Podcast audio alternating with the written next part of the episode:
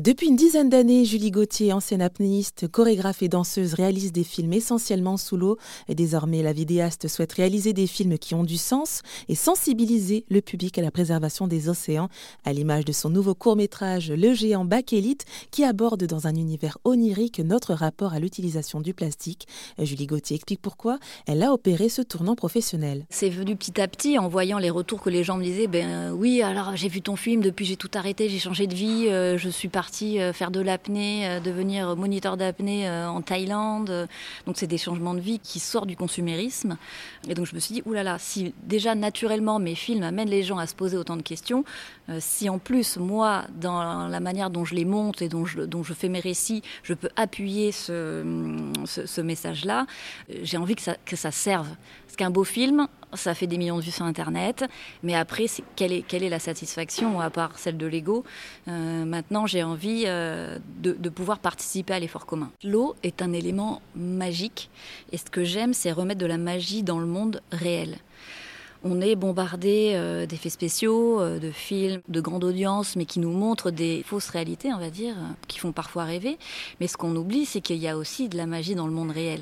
Et, particulièrement Back Elite est un film qui a été fait absolument sans effets spéciaux. Et je vole. Il y a, un, monstre de plastique, une marionnette géante qui, est animée en fait par un humain. Euh, je suis une sorte de super héros, une super héroïne euh, une sirène des temps modernes.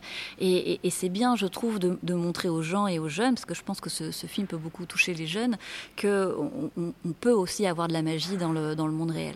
On fait partie de la biodiversité si on fait disparaître euh, les poissons, si on fait disparaître euh, même une fourmi, si on fait disparaître n'importe quel animal, euh, ça, va avoir des, conséquences désastreuses sur nous. Alors peut-être que les gens, il faut arrêter de leur dire qu'on est en train, de, on, on, fait face à la sixième extinction et qu'on est en train de tuer tous les autres animaux, on est en train de se tuer nous-mêmes.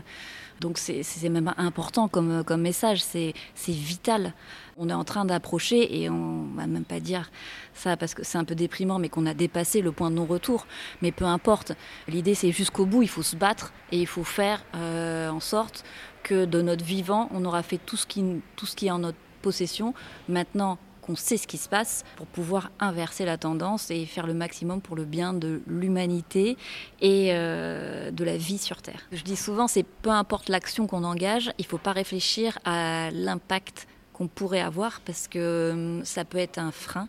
Peu importe ce qu'on fait, toute action positive est bonne à prendre. Ne, ne, vous dites pas ah oui le voisin il fait pas ça, ah bah oui il y a toujours une excuse. Il y a toujours une excuse pour voir que plus haut il y a quelqu'un qui fait pas bien. Mais il faut faire bien nous-mêmes.